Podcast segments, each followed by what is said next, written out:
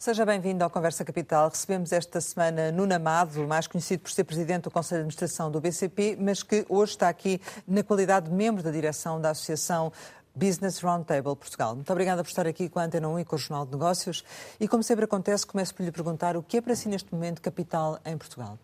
Capital em Portugal é, como em muitos outros países, em simultâneo, um bem escasso e um bem abundante. Um bem escasso porque hum, não abunda se não cuidarmos dele, se não o uh, tivermos condições uh, competitivas, uh, atrativas para que ele possa florescer em Portugal. E, portanto, em Portugal, neste momento, eu diria que a escassez de capital existe, mas pode existir abundância.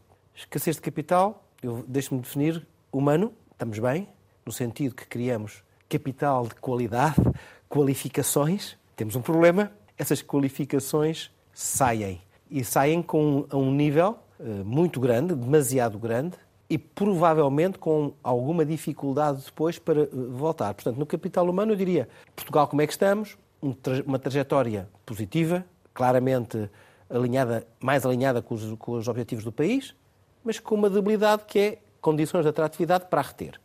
No capital físico, a outra componente, eu diria que a nossa base de capital, de infraestrutura, que é aquilo que também permite o rendimento, é, como aliás decorre do, do nosso, do nosso comparar para crescer, estamos com índices de comparabilidade uh, eh, um, bons na posição uh, uh, média da Europa ou acima da média em alguns aspectos e, portanto, bem, qual é o problema que temos no capital físico? É que uma boa parte desta infraestrutura, deste capital, foi feito em, ou foi construído em anteriores planos, em anteriores até suporte, com um grande suporte de fundos europeus. Infelizmente, nos últimos anos, não tem havido grande capacidade de executar infraestruturas, capital físico, com dimensão estratégica. Já vamos detalhar um pouco. Já agora falou capital financeiro, ah, que acho que não é, que não é irrelevante. Sim. Hoje estamos num mundo global, provavelmente mais até do que humano, o capital financeiro é o mais tem mais mobilidade, aquele que mais facilmente, porque investir em Portugal, porque não investir na Irlanda, na Eslovénia, eh, na República Checa ou na Polónia ou em, ou em Espanha. E aí o que nós temos que ter é criar condições de, de atratividade e competitividade diminuindo muito as dificuldades para investir aquilo que nós chamamos os custos de contexto. Dando a conhecer um pouco o que é a associação. Portanto, a associação nasceu em 2021, junto a 41 das maiores empresas nacionais. Vocês escreveram uma carta aberta uh, por uma Europa mais coesa, mais forte e mais competitiva e uh, lançaram uma plataforma digital designada por Comparar para Crescer, que sistematiza um conjunto de indicadores que permite verificar a evolução e a posição competitiva de Portugal. Na altura, quando a associação foi, foi criada, nasceu de um certo inconformismo, de uma certa insatisfação. Esse estado de espírito mantém-se ainda hoje? Eh, foi, foi isso que vos levou agora eh, a aparecer e a ter mais visibilidade? Nós estamos agora a aparecer mais e vamos aparecer mais no futuro porque nós estamos ainda na infância. Nós temos três anos hum. e, como sabe, há que aprender a andar antes de correr. E é isso que nós estamos a fazer. Foram cerca de 50, 51, uma grande empresa e representantes, líderes dessas empresas, ou presidentes, por regra, ou executivos ou não executivos, como disse, inconformismo. Conformismo com o quê? Com o crescimento anérmico do país, com a falta de criação de riqueza, com a falta de ambição e um pouco com a falta de capacidade, ou de querer, que é pior às vezes, para vermos o que é que os outros estão a fazer de bem, compararmos com os outros e, e, e crescermos. E, e, portanto, isso fez com que, percebendo que há um preconceito no país errado contra, muitas vezes, não, não, diria contra, mas que uh, um preconceito que coloca normalmente as empresas e até as de maior dimensão como entidades que, uh, com todo respeito, procuram o lucro, mas também procuram o bem do país, juntámos no sentido de criar uma plataforma, a associação, que, não podendo defender nenhum interesse individual, seja de nenhuma, nenhum dos participantes, não sendo no sentido, como eu digo, sindical, possa ter uh, uh, contributos para que o país tenha um ritmo de crescimento muito diferente daquele que teve nos últimos 25 anos. Mas isso porque vocês não se sentem representados por outras uh, confederações, associações, onde estas empresas também participam, é isso? Não, não tem que ver com representação, uhum. tem que ver com a nossa característica especial. Essas, essas associações representam todos. Uhum. E bem, os pequenos, os muito pequenos, os pequenos, os médios e os grandes.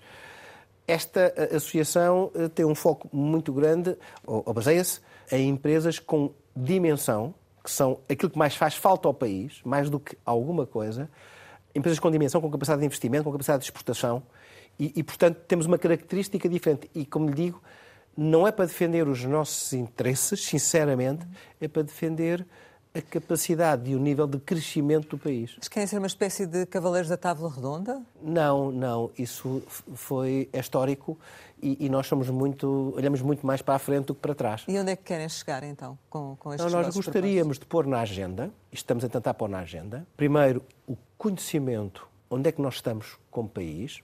Se nós olharmos só para nós, não nos compararmos, não vimos como é que os outros estão, o nosso mundo é muito pequeno e, portanto, restringimos, olhamos para o nosso umbigo temos que olhar para lá do nosso umbigo, por um lado, portanto, temos uma perspectiva mais ampla de qual é a nossa evolução. Segundo, pôr na agenda o crescimento como, uh, como elemento essencial do desenvolvimento do país. Terceiro, para esse crescimento é necessário investimento e para ter investimento realmente produtivo e sustentável é preciso dimensão. E, portanto, a dimensão e o sucesso não tem que ser uma penalização. E, e, e se uma empresa crescer e tiver sucesso, eu creio que toda a cadeia de valor, todos os stakeholders podem ganhar com isso e o país pode ganhar com isso. E ficou surpreendido com os resultados do Comparar para Crescer? O Comparar para Crescer, que é um instrumento que eh, já agora eh, o que lançámos é uma versão zero, uma versão beta, queremos melhorar e completar, mas já agora queremos mantê-lo numa dimensão fácil, porque a literacia é acessível, muito importante, é? acessível. Para, uhum. Se pusermos 300, 300 métricas, perdemos. Nós temos 30, se calhar vamos chegar a 50 ou 60, mas não, um número controlado de métricas. As conclusões são, infelizmente, eh, algumas são aquelas que nós esperávamos, porque são óbvias, por exemplo, o, o ritmo anémico do nosso crescimento, o facto de nós termos um nível de pobreza que todos nós, todos, sem exceção, gostaríamos de ter uh, menos, um nível de dos custos de contexto. A justiça é um caso muito claro sobre isso.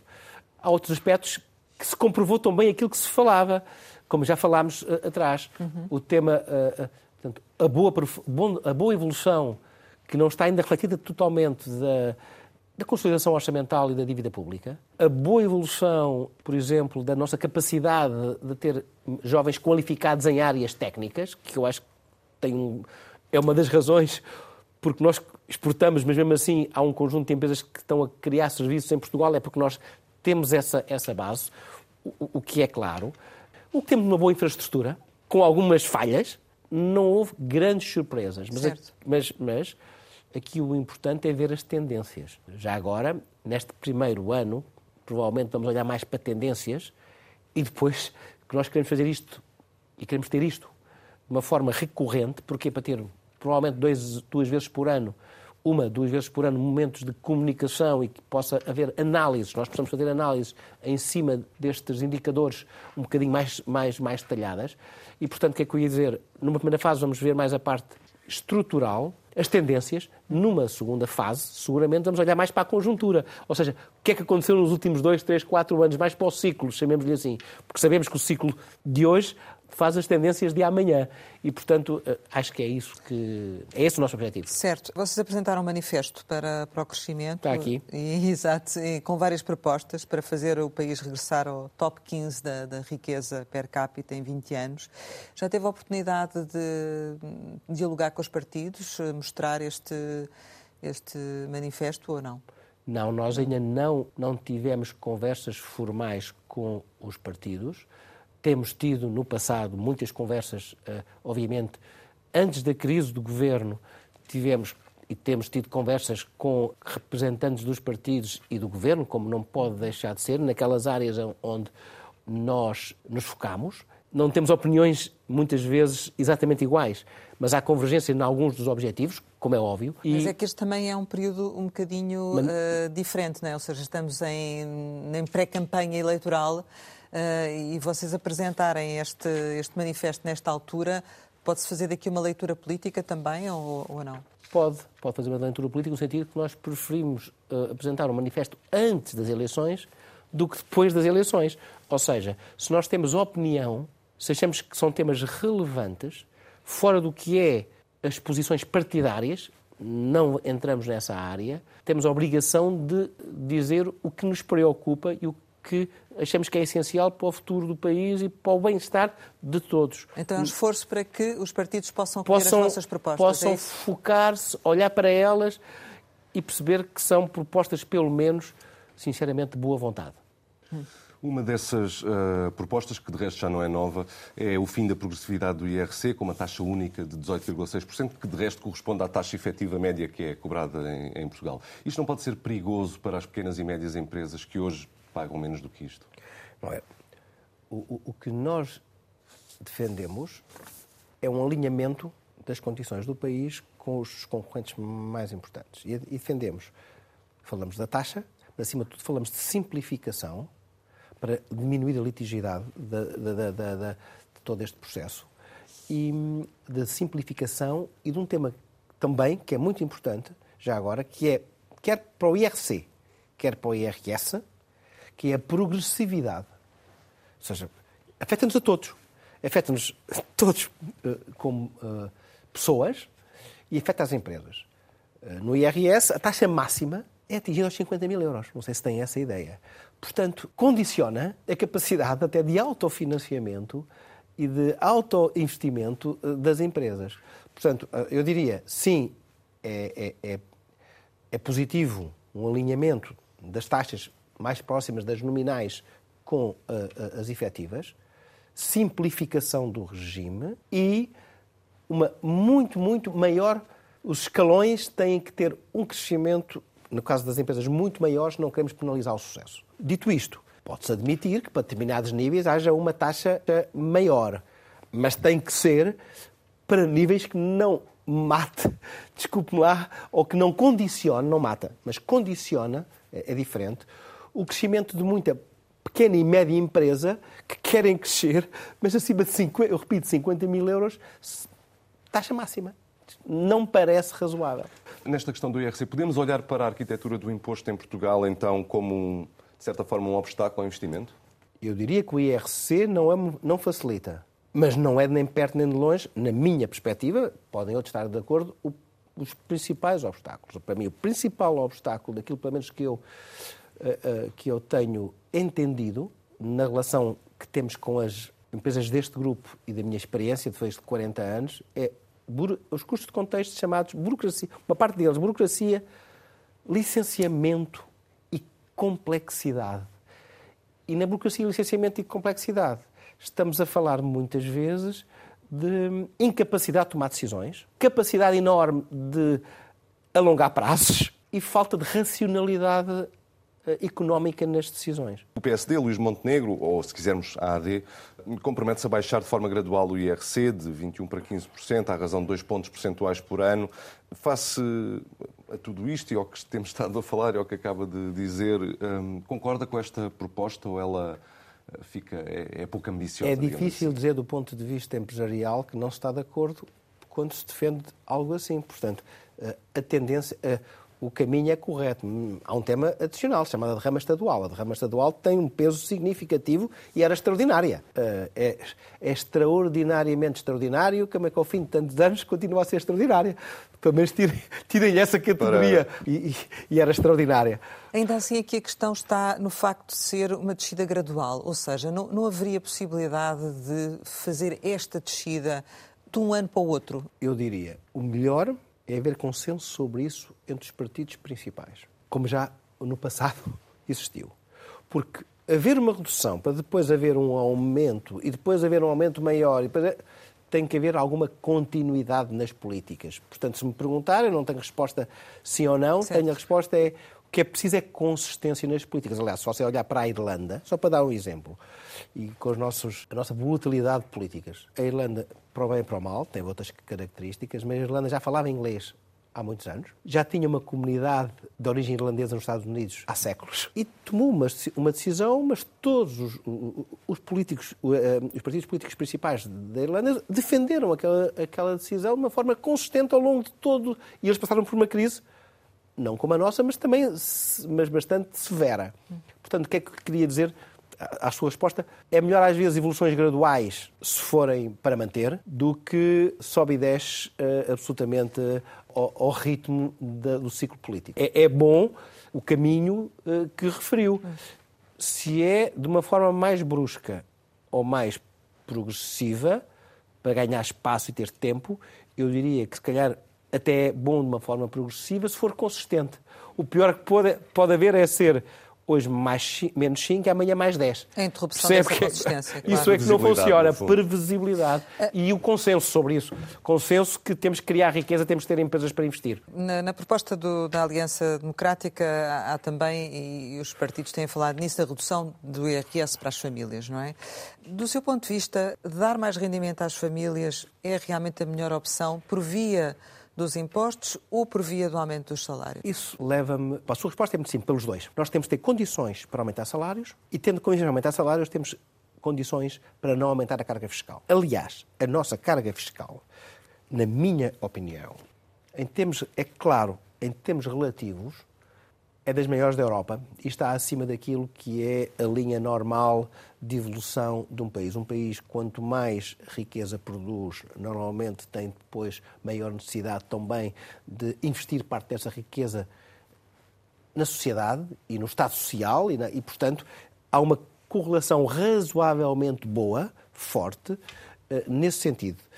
Imagino que nós preferimos ter políticas que permitam crescer mais e ir aumentando a carga fiscal em função até do nosso crescimento, se for caso disso, mas nunca pôr a carga fiscal à cabeça. É o contrário. Primeiro é preciso produzir e depois ver se é preciso taxar. Mas até já e não o contrário. Não é se é a primeira carga fiscal ou o crescimento. Primeiro tem que se regar para crescer. E depois é que se vai colher os frutos não há ninguém que colha os frutos não se regar para crescer. E, portanto, a ordem tem que ser esta, na minha perspectiva. Acresce outra questão que é como é que está a ser aplicada essa carga fiscal que é exigida aos portugueses. E uh, aí leva-me uh, a questioná-lo, e estando com a pasta do Estado, uh, certamente tem esta dimensão, que é, nomeadamente, os serviços públicos, a aplicação desse dinheiro nos serviços públicos, na reforma da administração pública, no Serviço Nacional de Saúde, na educação. Ou seja, parece que há aqui qualquer coisa que não está a funcionar, ou não. porque há essa carga fiscal, mas estes serviços não funcionam, não é? Não há qualquer coisa. Há muita coisa que não está a funcionar. Certo. Eu, durante três ou quatro anos, fui presidente do Conselho, Conselho Consultivo, creio eu, ou Conselho Geral, agora não me recordo o nome técnico, do Centro Hospitalar do Oeste, que é um hospital com características que o tornam muito difícil. É da minha terra, Torres Vedras, Caldas e Peniche, da minha zona. Uhum. Okay? Foi das coisas que eu gostei de ver e de fazer e de viver, às vezes que lá ia, foi das funções, a função que tive até hoje que mais me frustração me fez, por muitas razões que não vou desenvolver. Mas frustração. E, e, e percebo a dificuldade que os administradores hospitalares têm, que com aquelas regras, com aqueles princípios, com, aquela, com aqueles hum, princípios de gestão e, e enquadramento de gestão e enquadramento até na relação com os stakeholders, é assim que eu vou dizer, conseguem gerir. É muito, muito difícil. Portanto, e respondendo à sua à sua pergunta, não é um tema de colocar mais recursos. Se as regras, se os princípios, se os procedimentos que temos são ineficientes e não há uma, uma análise de eficiência da alocação dos recursos e de avaliação dessa eficiência, quanto mais dinheiro pusermos, pior. Portanto, nós não precisamos de mais Estado, precisamos de melhor Estado. E acho que todos, todos, eu acho que quase sem exceção, eh, terão essa, à direita essa e à perspectiva. Esquerda. Eh, se tirarmos os interesses eleitorais de curto prazo, eu creio que todos gostaríamos de ter mais Estado. Melhor Estado, peço desculpa. Não tenho dúvida sobre isso. Ao nível da saúde, ao nível da educação, ao nível da justiça, podemos continuar. E, portanto, repito, o que é fundamental é que no próximo ciclo político, independente de qual seja, se perceba que não é mais, é melhor. Dar um exemplo num setor que eu, na altura, analisei e há uns anos, o da, o da saúde. Havia dois ou três, duas ou três PPPs de sucesso. Lourdes, Vila Franca, Braga, de sucesso. Havia alguns hospitais públicos, que me recordo da análise que fiz, de boas métricas, como o da Feira. Mas ao se eliminarem de facto os PPPs, a comparabilidade desapareceu. E como desapareceu, é tudo muito mais cinzento. Não é razoável, percebe o que eu estou a dizer? Mas faria sentido então voltar a Vol- PPPs, por exemplo? Acho que faz. Não quer dizer que haja condições para voltar, não conheço. Mas as PPPs têm, no mínimo, duas ou três grandes vantagens para o Estado. O primeiro é que é muito mais, são muito mais eficientes e rápidas no prazo de investimento e, portanto, pôr esses bens ao serviço do público. Um hospital em PPP é muito mais rápido. Lembram-se do Hospital Todos os Santos, eh, não sei onde é que ele está, mas eu ainda não o vi, não sei se já a viu, eu não o vi. O, tempo para execução. discussão e, portanto, estar a elaborar muito mais. As regras de funcionamento permitem uma muito melhor gestão dos recursos. Terceiro, permite uma comparabilidade, uma comparação que eu acho que é bom para todos. Quarto, se tivermos bons mecanismos de acompanhamento e de supervisão, dá ao Estado uma capacidade de diálogo e de intervenção que num serviço público tradicional não tem. Portanto, há um conjunto de vantagens, desde que seja enquadrado por uh, regras que defendem o Estado. Então, agora deixe-me ir para a parte empresarial, porque falamos uh, só para prazos para uh, obter licenciamento de- para determinados projetos de investimento. Por exemplo, substituição de equipamentos que eram mais poluidores por novos equipamentos que são menos poluidores, mas que calhar têm mais capacidade. Não pode haver em Portugal prazos muito diferentes, como há, de, dos nossos dos países com quem nós competimos, porque senão as, as empresas o que fazem é vão investir noutro local, noutra, noutra zona. Vamos ter um país lindo, porque o nosso país é bonito, mas pobre. Houve agora um, um- um- um- avanço grande no licenciamento, onde nós ah, ah, revemos-nos em muitas das coisas que foram agora ah, Aprovadas. aprovadas. Porquê? Porque como é que nós podemos ter, por exemplo, mais indústria, se é difícil, complicado licenciar, não é que seja, não é um problema de facilitar, não, é mais responsabilização, simplificação com responsabilização e com seguimento. Como é que podemos ter mais habitação se para eh, conseguirmos ter projetos para investir, estamos sempre a falar de 2, 3, 4, 5 anos. É difícil. Portanto, eh, eh, desculpe-me estar a, a dar a resposta. Por um lado, é uma melhor aferição, avaliação do gasto, e por outro lado, é uma aferição dos prazos que se previam de resposta aos, aos utilizadores, sejam eles individuais, de saúde, ou empresariais, e até que ponto é que esses prazos estão a ser cumpridos de uma forma adequada. E vai ver que não estão a ser cumpridos, como não estão a ser na saúde, também não estão a ser na, na componente empresarial. Daquilo que já se vai conhecendo das propostas dos partidos políticos para as eleições que o país vai ter em março, eh, considera que este desígnio do crescimento económico está suficientemente plasmado nos programas dos partidos? Não conheço os programas de todos os partidos.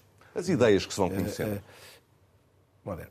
E os contactos que referi há pouco. Há que- três, há, há- há três coisas que me parecem, ou de- outras notas que gostava de dar. A primeira, é que me parece que a AD e o PS, através do seu secretário-geral, têm falado muito na importância do crescimento.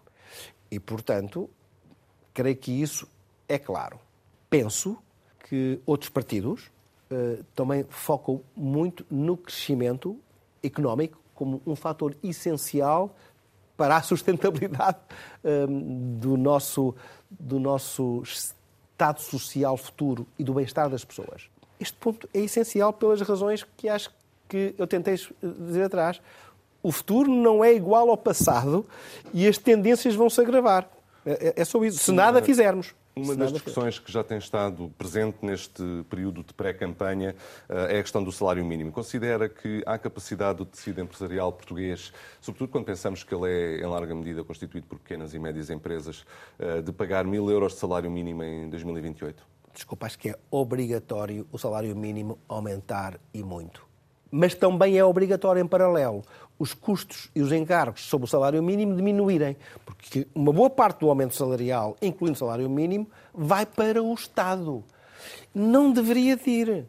Do custo total que uma empresa tem para suportar o salário e do seu aumento, quando se aumenta o salário mínimo, qual é a percentagem que chega ao bolso do trabalhador?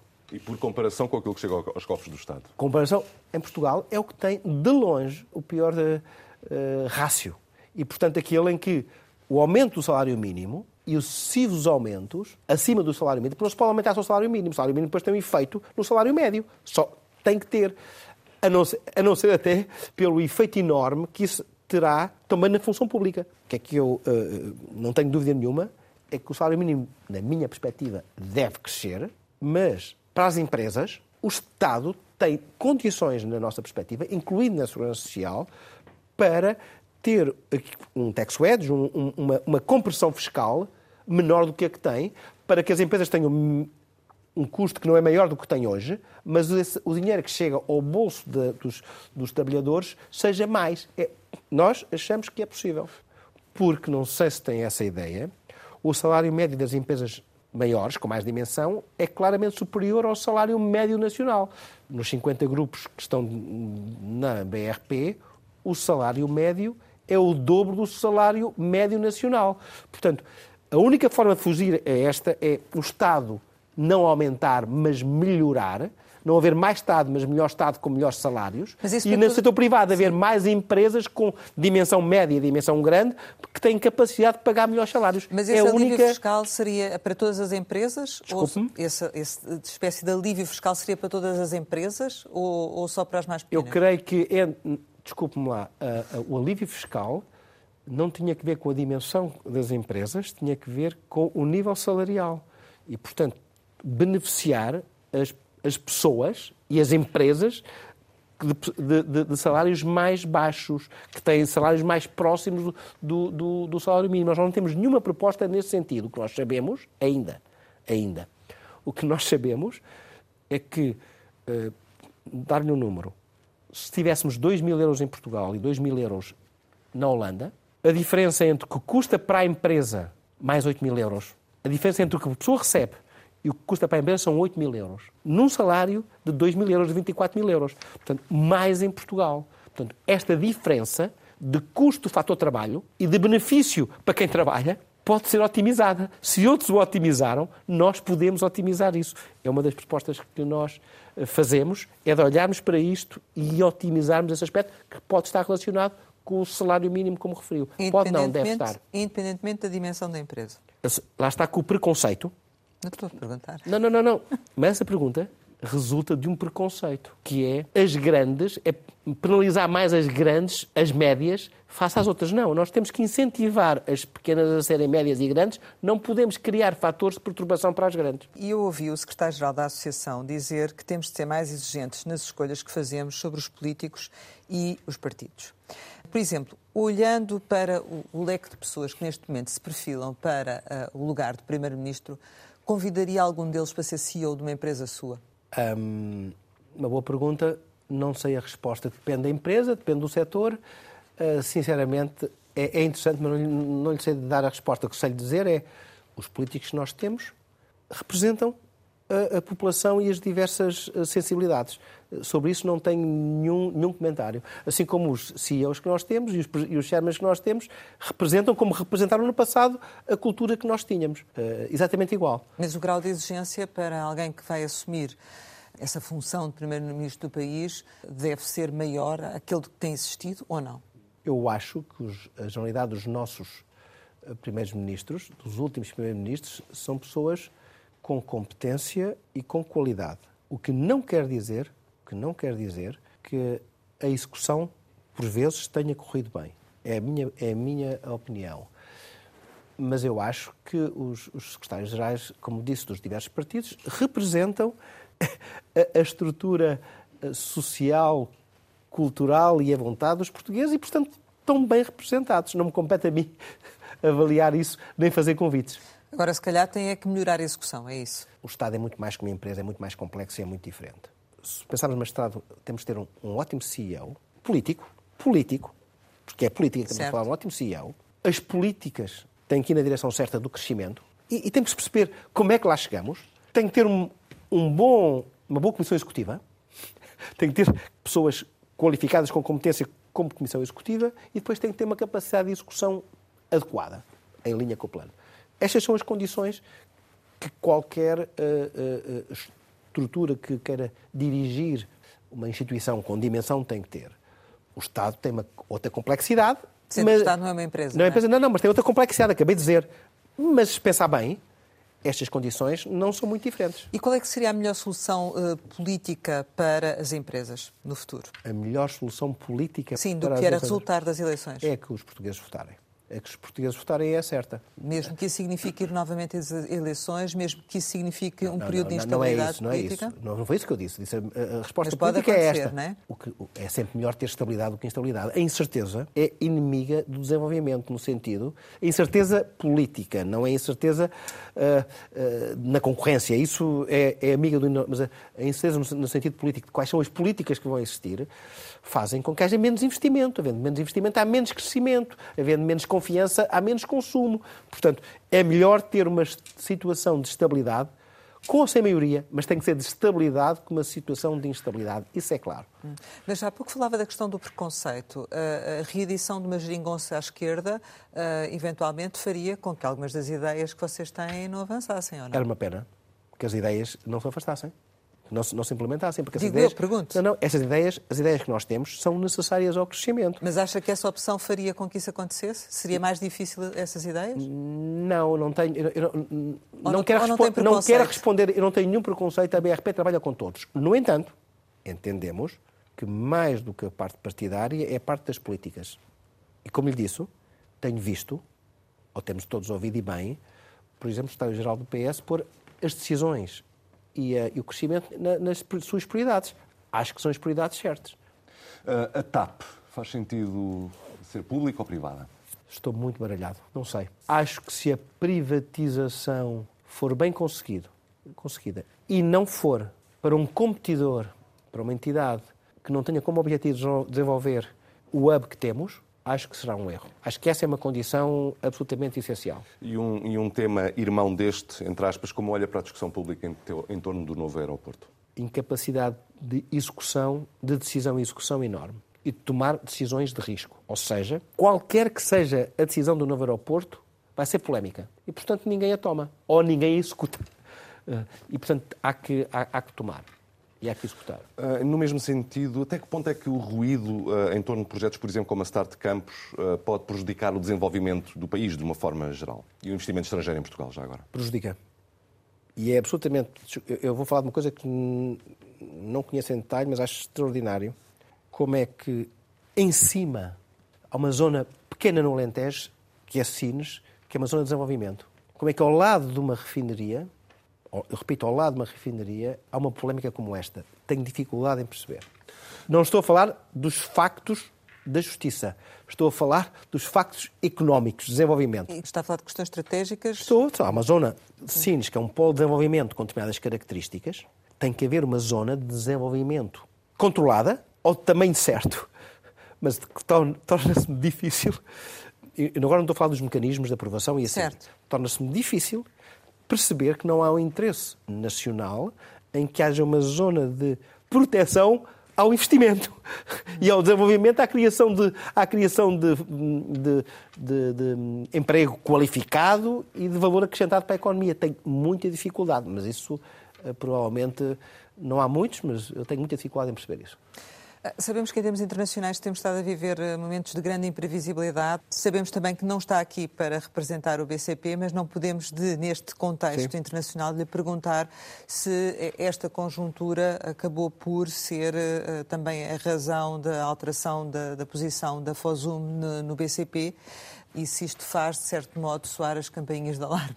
Não, a razão, a, a, a FOSUM, uh, porque vendeu, tenho que perguntar à FOSUM, eh, o BCP tem neste momento uma situação de solidez e de, e, e, e de capacidade, como eu penso que não tem há muitos, muitos, muitos anos. Tem dois acionistas muito, eh, quando temos muito boas relações, continuam com 40% eh, da participação, portanto tem um free float maior, de 60%, o que acho que é interessante. Eh, até por muitas razões, incluindo a nossa, a nossa presença no, no Eurostock 600, que é o principal índice europeu onde nós pertencemos e assim reforçamos a nossa posição. E como vai ver, seguramente, o futuro a gente não sabe, mas como vai ver, o BCP, como eu disse no outro dia, está bem, recomenda-se. Vai ser reforçado uh, depois disto? Ou é...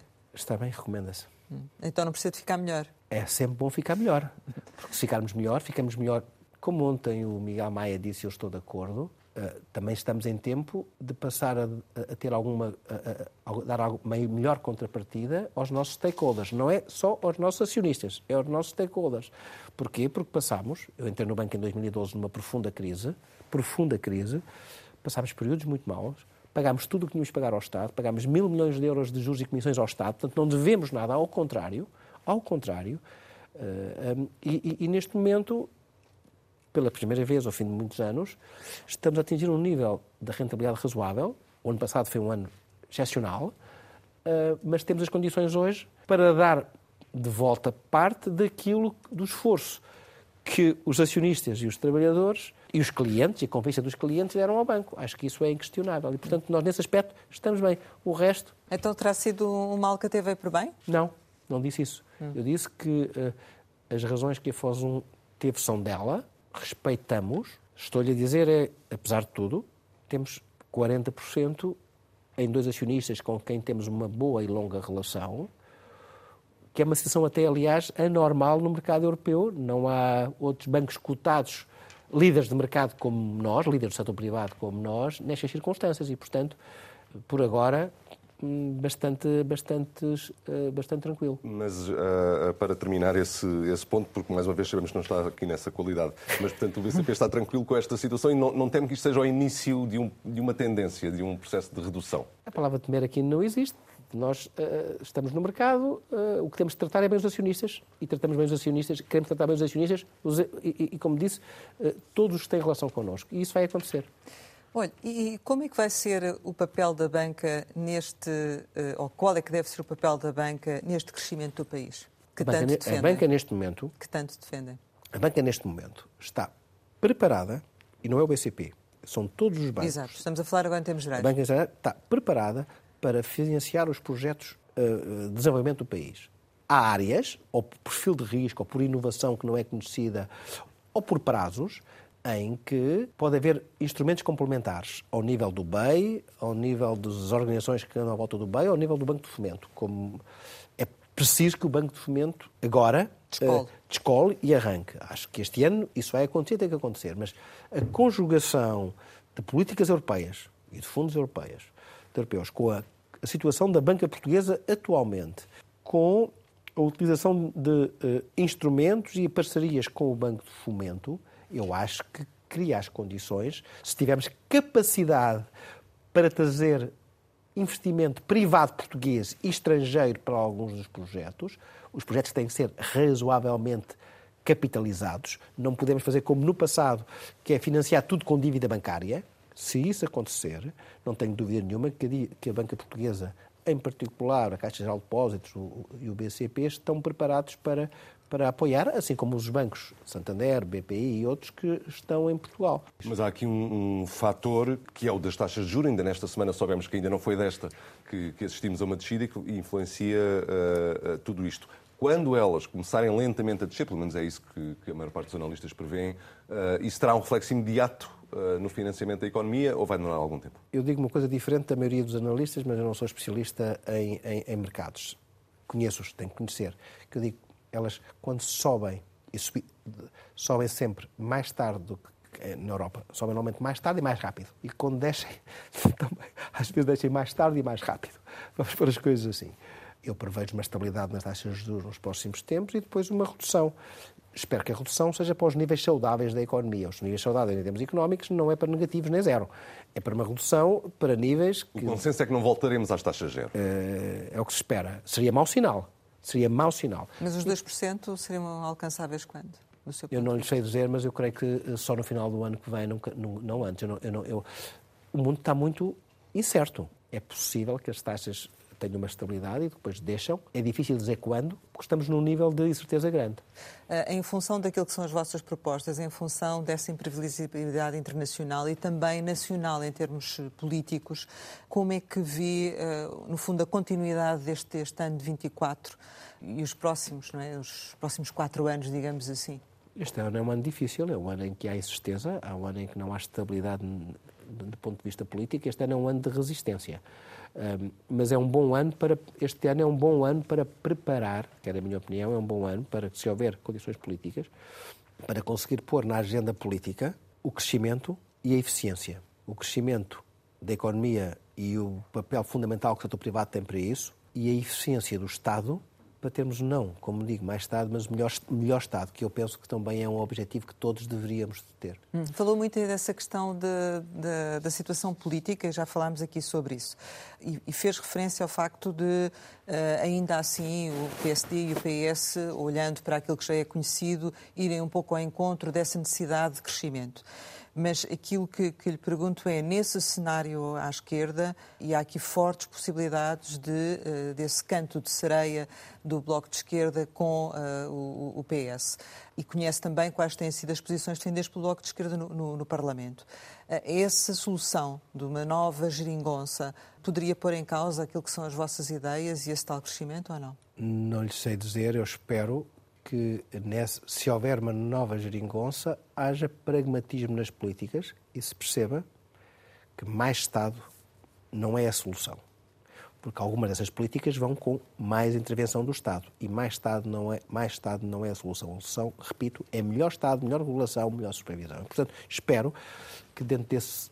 Quando há acordos entre partidos, tem que haver compromissos.